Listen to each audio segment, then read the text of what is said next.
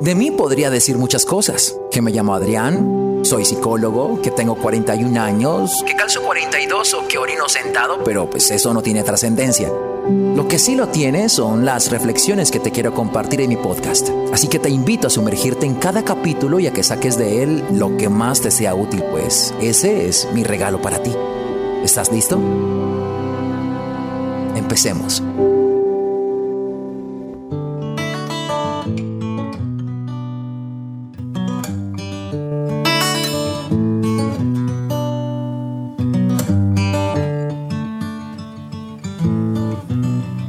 Ayer recibí varios mensajes de personas que me hablaron sobre la reflexión de ayer. Y había que decir que lo que estaba haciendo era reaccionar ante un texto que había sido polémico y que había generado una clase de reacciones. Y que lo que yo quería de alguna manera era aterrizarlo para que pudiésemos eh, tener más información de lo que realmente estamos dándoles like, ver cuál es el mensaje que está oculto o qué cosas están omitiendo. Y hay un mensaje en particular que recibí que tenía relación con alguien que me hablaba sobre que había escuchado el mensaje, la reflexión en más de una ocasión y, había remembrado ese momento en el cual había tomado la decisión de, de perdonar y estas cosas. Entonces entendí algo. Porque esta reflexión no estaba orientada hacia el perdón, aunque había tocado el tema del perdón. Y con esta persona me escribe y entonces me pongo a pensar sobre que quizás no está claro el tema del perdón. Mientras no esté claro, creo que iremos teniendo la dificultad de poder enfrentarnos a situaciones donde es necesario el perdón. Y entonces veo que las personas tienen un concepto meritocrático acerca del perdón. Si tú le preguntas al colectivo de la gente, pueden llegar a decirte que el, perdón se le otorga a quien haya hecho mérito para merecerlo. Es decir, creemos que en principio el perdón va dirigido hacia, hacia otra persona que te haya lastimado o que haya hecho algo que no esté correcto y que esa persona está en la obligación de hacer un mérito, ya sea merecerlo o enmendar lo que hizo, para entonces eh, ser merecedor de este perdón que nosotros le otorgamos y listo. Cuando es completamente erróneo, porque el perdón nunca, nunca, nunca, nunca, nunca, nunca es hacia la otra persona. No es algo que yo le regalo a la otra persona, sino que es algo que yo me doy. ¿Por qué? Porque el perdón es un acto liberador que cuando yo me lo doy estoy liberándome del daño que me hicieron y liberando el control que pueda tener esa persona de seguir hiriéndome con lo que hizo así sea años atrás. O sea, es un regalo personal que yo me doy. En ningún momento le estoy dando ese regalo a alguien, ni se lo estoy otorgando.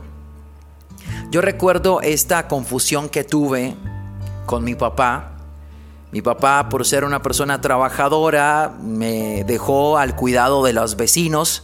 Mi mamá ya había muerto y me cuidaban todo el día. Yo me veía con mi papá tipo 10.30 de la noche y ya entenderán pues que eso es una hora en la que no es el momento de verse con papá porque ya había que dormir porque el otro día había que despertarse a estudiar.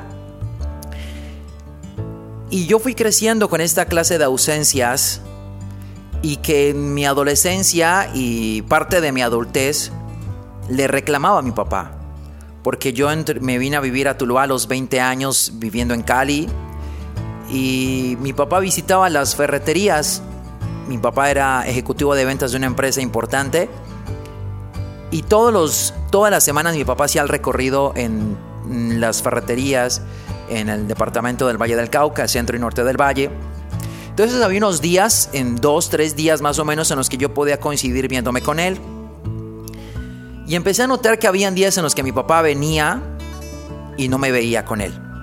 Habían días en los que mi papá no solamente no me veía con él, sino que no me llamaba. Entonces cuando yo le llamaba, pues uno le reclama. Yo le reclamaba porque, bueno, yo soy el que te llama, papá, no me llamas, y yo soy tu hijo, y estuve enfermo, por ejemplo, y todas estas cosas. Y nunca cambiaban las cosas. Y yo terminaba en discusión con mi papá, esa discusión terminaba volviéndose un alegato porque la discusión no tenía sentido, no llegábamos a nada, nos enojábamos, yo le colgaba, me demoraba tiempo en hablarle, luego le volvía a llamar y volvíamos otra vez y volvía y ocurría, era cíclico. Y yo me esforzaba muchísimo por en demostrarle a mi papá que tenía que cambiar y para mí la manera de demostrarle que tenía que cambiar era la indiferencia como que le voy a quitarme atención, voy a demostrarle que él tiene que cambiar para que nuestra relación mejore y estas cosas. Y en este proceso yo me enfermaba, me desgastaba, me molestaba muchísimo viendo cómo eran otros padres con sus hijos versus el mío. Y recuerdo un día, no sé cómo, ya estaba yo en la universidad, me vi en la necesidad de de no permitir que esto me siguiese pasando, de entender y de aceptar que mi papá no iba a cambiar, que yo quería a mi papá no por lo que yo quería que él fuera, sino por lo que él era. Y que el que yo quisiera a un papá distinto no iba a hacer que mi papá fuera diferente. Y que yo tenía que aceptar que mi papá no iba a cambiar. Y yo tenía que dejar de buscar cambiarlo porque esto era lo que a mí en, general me enfermaba y me intranquilizaba y me disgustaba muchísimo, me movía mucho emocionalmente. Tuve este proceso en el cual yo tomé una decisión y fue la de perdonarle. Pero nunca se lo dije, no tuve este momento de decirle papá te perdono porque mi papá me iba a decir pues yo no tengo nada que pedirte perdón porque yo he hecho las cosas bien. Y entendí que mi papá piensa así y lo respeto. Y yo lo que hice fue soltar a mi papá entender que mi papá me iba a seguir lastimando con esta actitud y yo no lo podía seguir permitiendo. Que mi papá no iba a cambiar y que yo no podía desgastarme ni intentar cambiar algo que no iba a ocurrir porque no estaba en mi injerencia cambiarlo. No dependía de mí. Pero sí dependía de mí quitarle el control de que esto me siguiese dañando. Y un día yo decidí soltarle y decidí perdonarle y entender y aceptar que mi papá era como era y no iba a cambiar y no cambió. Lo que sí cambió fue nuestra relación, que si bien no es la mejor de todas, dista mucho de la relación que yo tenía o del tipo de relación que tenía o de las dinámicas que regían nuestra relación de disgusto, nos enojábamos un tiempo y dejábamos de hablarnos y estas cosas.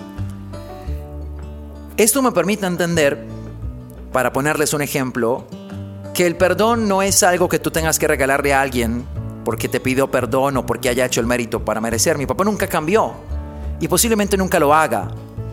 Y yo debo aceptar esto. Pero también debo entender que no puedo permitir que el que Él sea como sea deba dañarme a mí. Y yo debo aceptarlo. Y debo soltar el poder que esta situación, que el ser como Él es, me dañe. Porque si algo podría tener claro es que mi papá no tiene la intención de hacerlo, no tiene la intención de lastimarme, pero es su manera de ser. Así lo criaron y hay muchas cosas en mi papá que quizás él no las nota, que en algún momento me lastimaron y yo me libero de ello. Así como me he liberado de todas las cosas que en algún punto han intentado hacer y que no porque esa persona haya hecho el mérito para merecer el perdón, yo le quito el poder que tiene de dañarme. Las personas que me lastimaron, las personas que me hirieron, las personas que abusaron de mí y todas estas personas con sus acciones que sin tener que decir que iban directamente con la intención de dañarme, me dañaron y no puedo ir por mi vida esperando que esta persona un día me pida disculpas o me pida perdón para yo perdonarle. Es realmente lo que está en juego, mi tranquilidad, mi vida. Y por eso me libero. No me sirve yo ser una persona rota, ir por el mundo para vivir nuevas experiencias. No puedo ser una persona rota dispuesto a dar lo mejor de sí y no me puedo permitir ser una persona rota para mi evolución. No sirve. Cuando algo está roto, está frágil. Y cualquier cosa que ocurra lo va a terminar de dañar. Y yo no podía permitirme ser una persona rota, resentida, eh, que cuyo brillo se perdió porque ciertas personas en el transcurso de mi vida me lastimaron, me dañaron, me hirieron y ni cuenta se dieron. Y yo les quité el poder soltando esto. Por eso digo que el perdón es un acto de liberación y es un acto personal. Miren, hay una diferencia muy grande entre perdonar y dar otra oportunidad. Las personas pueden dar otra oportunidad, que es lo que usualmente ocurre en las relaciones. Tú le traicionaste y entonces te dieron otra oportunidad, pero no te han perdonado. Un día cualquiera, después de un año, dos años, ella te recuerda y te dice que no ha podido olvidar y que ella no confía en ti. Y tú lo primero que le dices es, mira, pero es que tú ya me perdonaste, yo ya me estoy portando bien. Y posiblemente ocurra que esta persona cambió, pero también ocurre que esa persona no te ha perdonado. Lo que está haciendo es darte otra oportunidad. La gente puede perdonar y no dar otra oportunidad. Como la gente puede dar otra oportunidad y no perdonar. Dar una oportunidad, dar otra oportunidad y perdonar son dos cosas completamente distintas. Por eso digo que el perdón es un acto liberador personal. Yo puedo perdonar al que me hizo daño, liberarlo del daño que me sigue haciendo, le quito el control, de tal forma que lo que él hizo ya no tiene el poder de herirme o de lastimarme. Y no por eso no significa que yo le daré otra oportunidad para que esté conmigo. Quiero que lo tengan en cuenta para que aprendan a discernir y para que aprendan a identificar si en sus vidas lo que está pasando es que tienen un concepto erróneo de perdón y por eso están dando oportunidades creyendo que están perdonando. O peor aún, están dando oportunidades sin haber perdonado.